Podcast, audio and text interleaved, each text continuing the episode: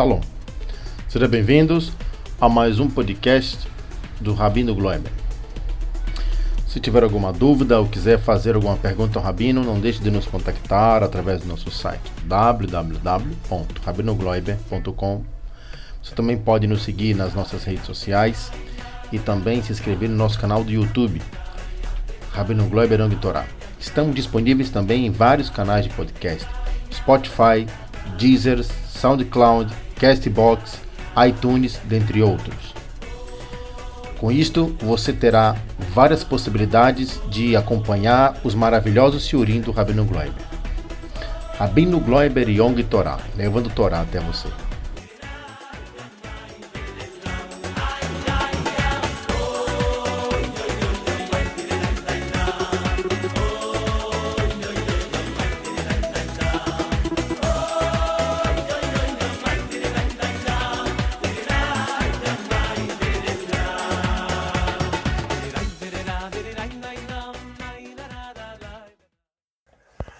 Shalom, Ubrahá. Nossa paraxá começa com as palavras Ve'aya Ekev. Ekev, e como toda paraxá na Torá, o nome da paraxá é o primeiro substantivo que aparece na paraxá. E aqui a paraxá começa com uma expressão. Uma expressão, Ve'aya Ekev Teshme'u. Quando a Torá traz uma expressão em hebraico, para você saber que isso é uma expressão e não a tradução literal, aí você vai para a tradução do aramaico, e a tradução do aramaico ele te diz, olha, e é imediatamente após você fazer o que Deus está pedindo, todas as bênçãos e tudo de bom vai recair sobre você. Então, por que a Torá usa essa palavra Ekev para dizer como consequência de? A Torá própria poderia dizer, olha, a consequência de você cumprir os mandamentos divinos é que você vai ter tudo de bom. Como o mundo foi criado, no começo Deus falou para Adão e a Eva, falou para eles assim, olha, tá aqui, fiz para vocês um paraíso, e nesse paraíso tem tudo de bom. Agora tem uma coisa, tem uma árvore que ela é a árvore do bem e do mal, essa a fruta dessa árvore, vocês vão ter que se controlar e não vão comer a fruta dessa árvore, porque senão vai, ser, vai virar tudo de ruim. Tudo de bom vai se transformar em tudo de ruim. Eles tinham que se controlar.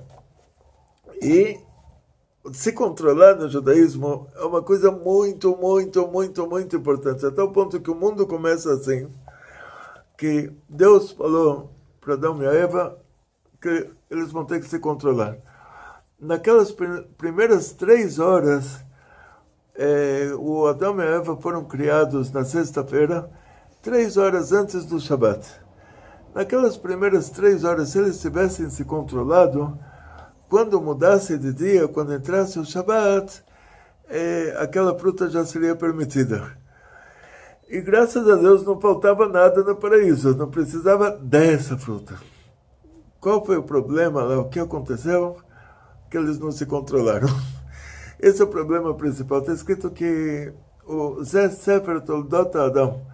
Esse é o livro da descendência do Adão. Então, nossos sábios perguntam: o, o, será que o primeiro homem ele tinha um livro contando toda a descendência dele? Geralmente a gente tem um livro contando a nossa ascendência. Uma pessoa que tem uma família muito importante tem um livro contando quem era o pai dele, com a biografia do avô dele, a biografia do bisavô dele. E, e aqui o, o Adão Arishon, ele era o primeiro homem. Será que ele tinha um livro com a biografia do filho, do neto, do bisneto que ainda não tinham nascido?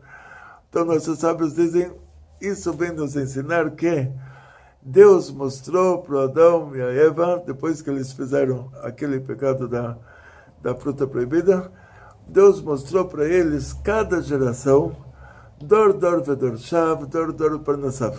Cada geração e, e os sábios da geração, e os patrocinadores daquela geração, as pessoas que vão apoiar com dinheiro, as pessoas que vão ensinar a Torá, Deus mostrou para Adão Rishon, até que ele chegou no rei Davi, ele se entusiasmou. Ele se entusiasmou, então Deus falou para ele, olha, só tem um problema. O rei Davi, ele vai ser um aborto. Por que ele vai ser um aborto? Porque o, o, o rei Davi, eh, nós sabemos que nossos patriarcas, o Abraão era ligado à esperada Chesed, lá em cima. O Yitzhak era a esperada Gvurah. O Yaakov era Tiferet. Davi era Malchut. E a Malchut é uma esfera que ela não tem de si própria nada. Ela só tem o que ela recebe das outras. Todas as esferot elas dão, o Malchut recebe. Então o Malchut recebe da onde? Da Chesed, ele recebe da Gvura, ele recebe da Tiferet, ele recebe da Netzach, ele recebe do Od, e ele recebe do Isod. São seis lados que ele recebe, desses seis lados ele está no cronograma, tem um livro de Kabbalah que fala sobre a estrela de Davi, que a diferença do, do logotipo do escudo do, dos reis da Judeia e do escudo do rei Davi, os reis de Israel, o Shaul, que era o primeiro rei de Israel, o, o, o logotipo no escudo dele era um triângulo. E, e o rei Davi, o logotipo no, no, escudo dele são dois triângulos, é a estrela de Davi. Por que são dois triângulos? Então, esse livro de Kabbalah, ele diz que o, o rei Davi é o Malchut. Então, o Malchut ele é a, a figura que está no meio dessa estrela, como se fala lá, um retângulo, hexágono, não sei como se fala, na, trígono, na, na, é, é, então, a figura que está no meio da estrela de Davi, que ele tem seis lados, como se fala na geometria, a figura de seis lados? Hexágono. Hexágono. Então, esse hexágono representa, na estrela de Davi, representa o Malchut, e o hexágono, ele tem seis lados, cada lado é, recebe um daqueles triângulos, um triângulo pequenininho, cada lado, cada triângulo pequenininho vai representar uma das pirot, que é a Reza, da Gvura, Tiferet, a Netzach, Hodesot, aberta na direção do hexágono, quer dizer, dando para o hexágono, sem se expandindo para o hexágono, o hexágono vai representar o Malchut.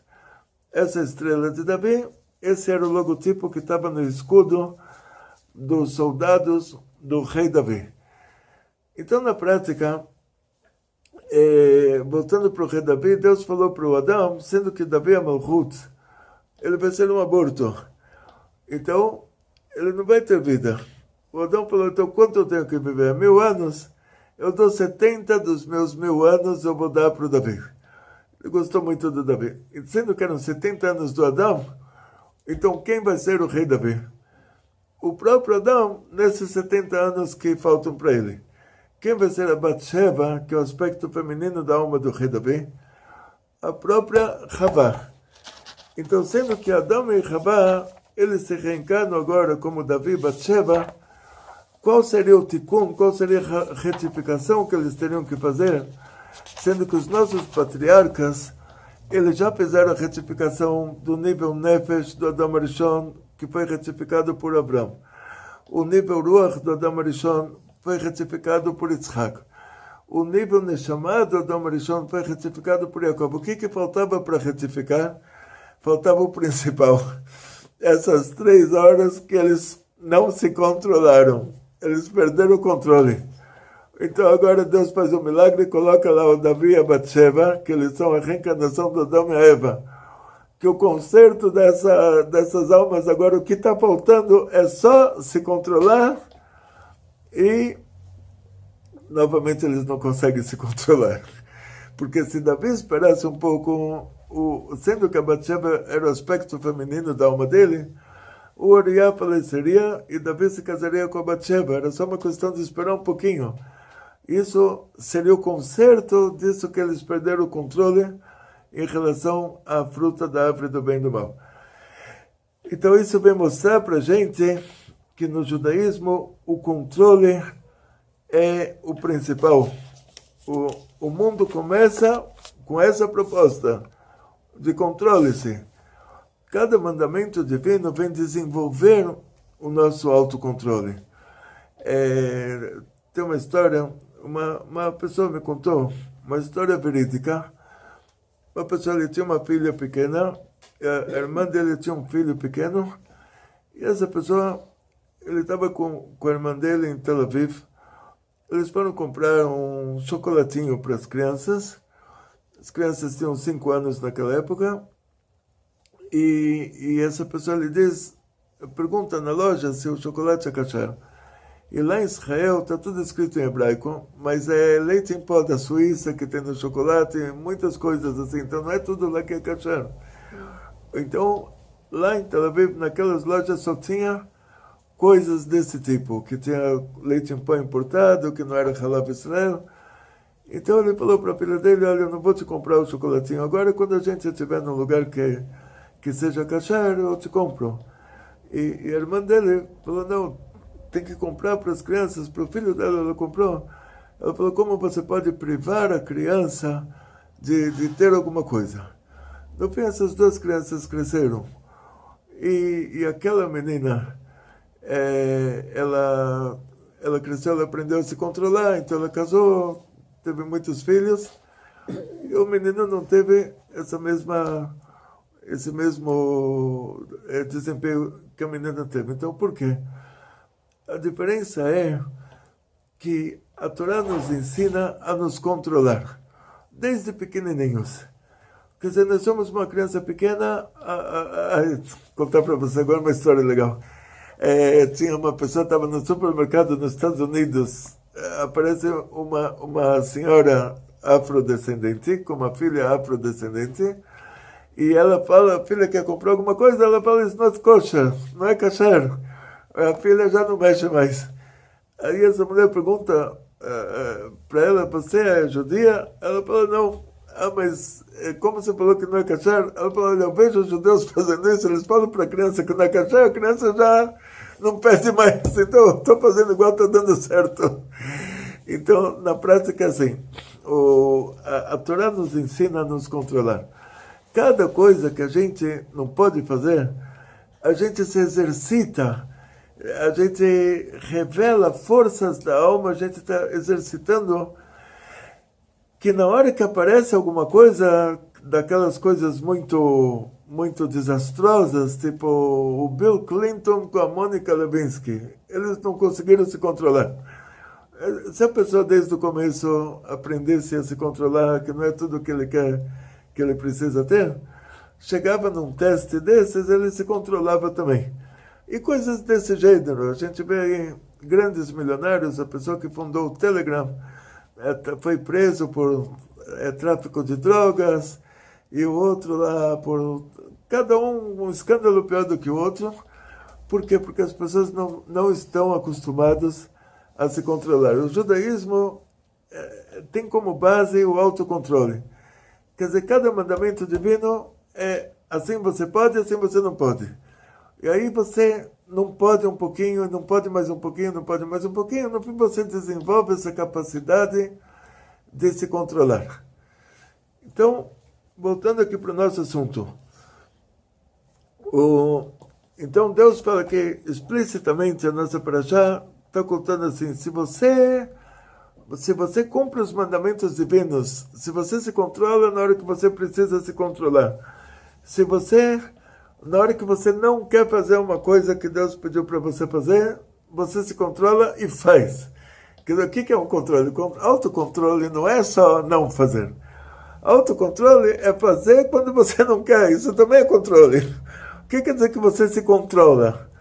Você se controla, quer dizer, você não está com vontade de rezar, mas você reza.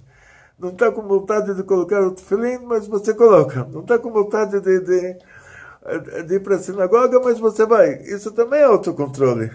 Autocontrole não é só sentar e não fazer nada e falar, não estou matando, não estou roubando, não estou comendo uh, iguarias aí de, de, de, lagartos e lagartixas e vai saber o quê. No, autocontrole é fazer o que você precisa na hora que você não tem vontade de fazer. Isso também é autocontrole. Então a Torá nos conta aqui que, olha, na hora que você cumpre os mandamentos divinos, Deus vai te dar tudo, de tudo, de tudo, de tudo, de tudo, de tudo, de tudo, de tudo de bom.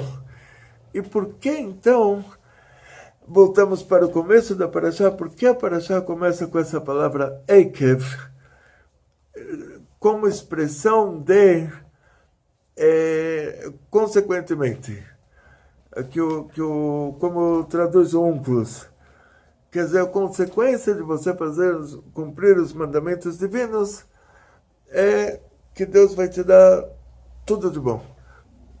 Então, é, é diz, o Rashi explica para gente, ele traz isso de Midrashim, uma coisa interessante, que é usada a palavra Ekev, que Ekev quer dizer calcanhar. É, é, então, é, isso é usado como expressão, mas a Torá poderia pegar outra expressão, uma expressão mais mais é, delicada do que essa expressão calcanhar. É, tipo, essa expressão aparece antes e o Esav, no Bereshit, o Esav ele fala, meu irmão foi chamado de Yaakov, meu irmão foi chamado de Yaakov, ele me passou o pé duas vezes. Então, essa expressão já é usada de outra maneira. O Esav ele fala, olha, o nome do meu irmão Yaakov, ele me passou o pé duas vezes. Então, essa palavra Ekev, que está se referindo ao, ao calcanhar mesmo, é, aqui no nosso caso, diz Urashi, ela é usada como expressão para te contar que os maiores mandamentos divinos, aqueles que Deus aqui está prometendo para a gente mundos e fundos, esses são os pequenininhos que você pisa, pisa neles com o seu calcanhar esses que você não presta atenção neles. Vamos nos aprofundar nisso.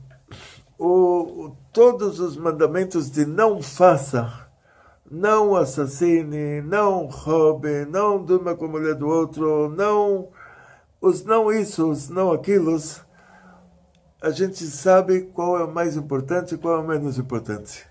A gente sabe. Porque você pega a, a pena ah, o castigo para cada um desses mandamentos de não faça.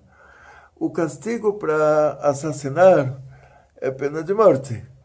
O castigo para roubo é multa.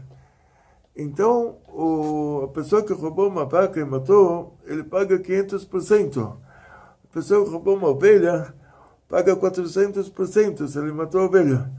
A pessoa que devolveu a vaca viva ou a ovelha viva, ele, ele paga 100% de multa. Então, por causa disso, você sabe que assassinar é mais grave do que roubar.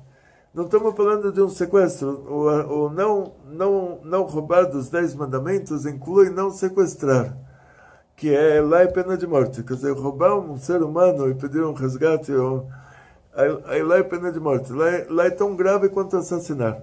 Sequestrar e assassinar estão na mesma gravidade. Mas vamos dizer um roubinho simples pessoa roubou uma vaca. Não é, não é, simples, mas não é, não é um sequestro. É o, é o roubo de uma vaca, multa. Qualquer roubo na Torá é pena de multa. Ah, a pessoa não tinha dinheiro para pagar a multa, aí ele é vendido como escravo. Ah, é pelo preço da multa que ele tinha que pagar, e no sétimo ano ele sai livre. Então ele leva seis anos de, de escravidão, aquela escravidão envolvia que o dono era responsável pela família do escravo, quer dizer, tinha todos os direitos trabalhistas que nem hoje tem, mas colocava a pessoa, o ladrão, para trabalhar.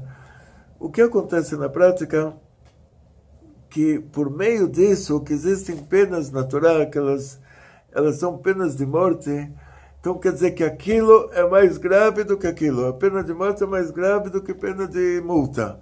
Então você sabe que assassinato é mais grave do que roubo, roubo é menos grave do que assassinato. Então, nas, nos mandamentos faça, você não tem lá o prêmio pelo que você fez, explícito natural. Então, os mandamentos não faça, você pode saber qual é mais importante e qual é menos importante. Não assassinar é mais importante do, do que não roubar.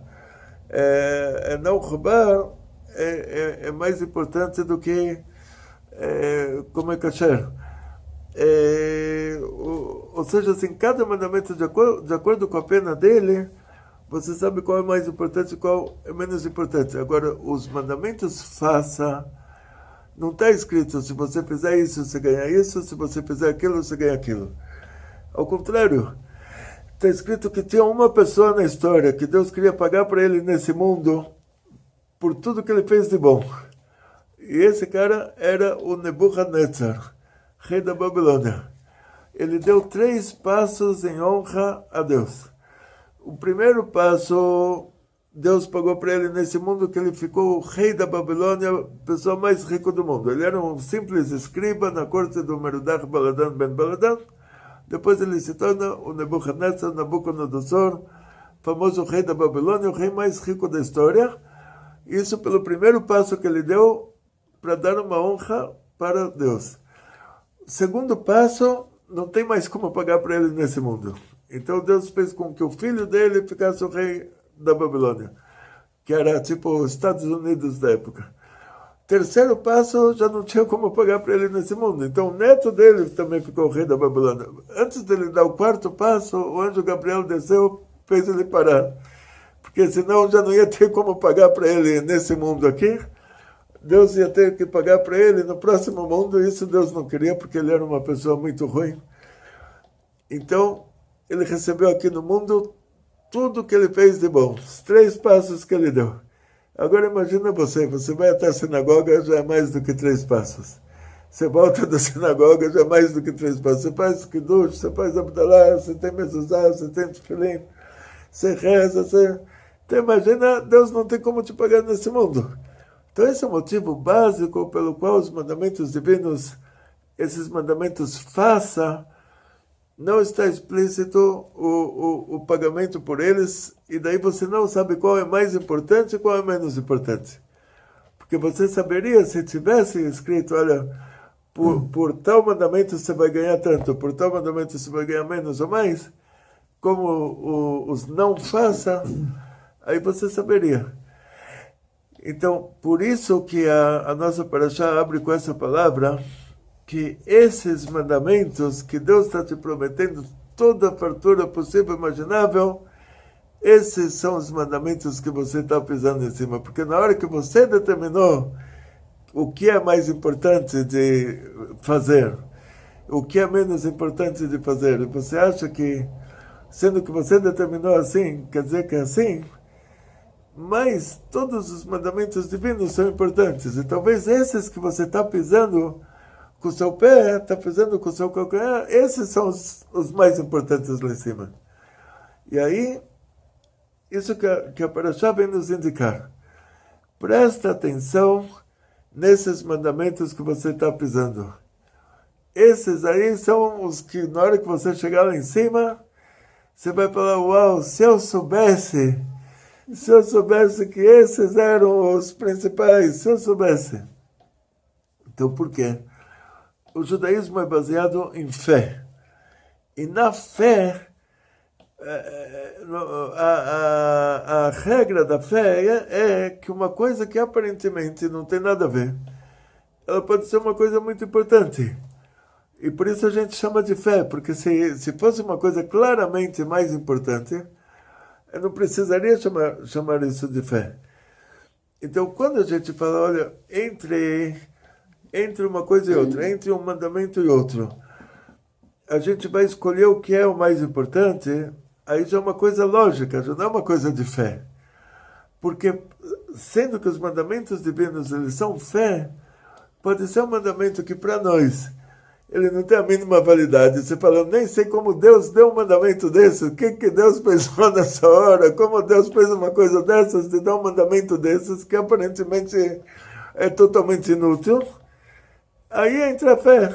Aí você fala, se Deus deu esse mandamento, quer dizer que Isso é um mandamento divino. E eu estou pisando em cima, estou achando que ele não é importante. Então, por isso, a Parashá começa com, com essa palavra Ekev, eh, se referindo aos mandamentos divinos, te indicando que para, se controla, olha para baixo, começa a ver esses mandamentos que você nunca prestou atenção neles, que você que eles passaram para você despercebidos e começa esses mandamentos dar um ênfase neles, dar um, um realce. E, em outras palavras, vamos fazer um check-up espiritual, vamos ver o que a gente está fazendo, o que a gente está cumprindo de mandamentos divinos, o que a gente não, não está cumprindo. Como agora já nos aproximamos do mês de Elul. O mês de Elul é um mês em que a gente faz um check-up espiritual. Nós temos 30 dias antes do julgamento, 30 dias antes de Rosh Hashanah, para ninguém falar, olha, de repente Deus jogou o mundo, ninguém estava sabendo. Já somos avisados com 30 dias de antecedência que o mundo vai ser julgado. Então vamos corrigir as nossas atitudes. Vamos corrigir as nossas ações. Como a gente começa? Fazer, fazendo um check-up. Vamos ver se as mezuzot que nós temos na nossa casa, elas estão kasher se a mezuzá não está de cabeça para baixo dentro da caixinha, que aí é como se você não tivesse mezuzá em casa. Se a mezuzá não é um papel impresso, que lá em Israel tem muito disso, eles vendem mezuzá, eles acham que todo mundo é turista evangélico, que ninguém é judeu. Então chega a pessoa com que lá falando em português, eles acham que é um turista evangélico. Então eles dão lá, mesmo numa loja de, de judeus, eles falam, pô, a pessoa não é judeu, para que, que ele precisa de uma mezuzá? Eles vendem a, a, a, caixinha bonitinha, mas dentro é, é xerox. E isso não é uma mezuzá. Então a primeira coisa, você comprou mezuzá em Israel, o pior lugar para se comprar mezuzá, por causa desses problemas. Tem que trazer, quando você traz ela, para antes de colocar na sua casa, leva para o rabino verificar se ela está kasher ou não. Depois disso, se costuma verificar também todo ano, porque talvez entrou umidade e, e a mezuzá se é, deixou de estar tá. Então, tudo isso faz parte desse check-up espiritual. Agora, será que só esses mandamentos Será que só a gente vai ter que verificar se o tefilim está kasher, se a mezuzá está kasher? Será que não tem outras coisas que a gente tem que verificar? Então, assim, entre nós, vamos dizer, eu só vou dar uma dica, com isso a gente vai terminar a aula da nossa paraxá. Como tem coisas que a pessoa vai para o hospital, imagina, comida kasher é, é, é, é mais caro do que comida que não é kasher. Então, imagina a pessoa falar uma coisa assim, olha, já que eu estou pagando tão caro pela comida kasher, não quero mais ir para o banheiro. Eu vou guardar tudo bem guardadinho, vou, eu vou colocar, mas não vou deixar sair. Imagina depois de algum tempo qual vai ser a situação dessa pessoa. Em que UTI vão ter que colocar ela. Tem coisas que a Torá diz para gente, por exemplo, a gente não pode guardar rancor. Uma coisa interessante a Torá não traz, não traz o castigo para isso. Então, quer dizer, entra nessa classificação desses mandamentos que a gente não sabe o, o prêmio que a gente vai receber se a gente cumprir ele. É porque os mandamentos não faça também, quando a gente não faz, a gente tem um prêmio. Não é só que a gente tem um castigo quando a gente transgride.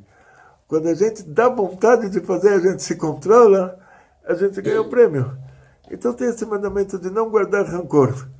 Rancor, eles são fezes espirituais. Pessoa que guarda rancor é como esse que não ir para o banheiro. Ele está com é, prisão de ventre espiritual. Ele está guardando tudo, guardando tudo, guardando tudo. Depois de alguns anos, a mulher fala para o marido: Agora eu me enchi. Encheu por quê? Porque está aguardando. Agora, coisa boa você não guardou. Só coisa boa. Então você não se encheu de coisas boas também, você só se encheu de coisas ruins. Então, você tem que falar o contrário. As coisas, coisas ruins, eu baixei a descarga todo dia. Não, não tive prisão de ventre das coisas ruins. Coisas boas eu guardei. Na hora que você fala para o seu marido, me enchi, quer dizer, me enchi de amor por você, me enchi de coisas boas, me enchi de boas recordações, me enchi de boas lembranças. Aí tem que se encher. Se encher de boas lembranças, se encher de amor, se encher de carinho se guardar cada boa lembrança, não esquecer nada. É, tem que guardar a coisa boa. O rancor não pode guardar, mas a coisa boa tem que sim guardar. Então isso a gente não percebe. A gente automaticamente vai pisando, cada, cada coisa boa que acontece para a gente, a gente pisa. Cada coisa ruim a gente dá aquele ênfase, a gente guarda como se fosse uma joia preciosa. Mas isso é uma prisão de ventre, tem que ir no banheiro e baixar a descarga. Então, esse tipo de coisas, assim, presta atenção. A vida é um conjunto de bons momentos. Essas coisas que você está pisando em cima, esses bons momentos, isso é que é importante. As coisas que você está guardando, você acha que são diamantes, é uma prisão de ventre, são fezes Vai no banheiro rápido antes que você vai para a UTI. E, então, começa a prestar atenção nessas coisinhas pequenas, nesses mandamentos pequenos que você está fazendo em cima, que eles são os mais importantes. Muito sucesso para todos, muita saúde, muito dinheiro, muitas felicidades. E הצלחה, בריאות, פרנסה בשפע, כל טוב.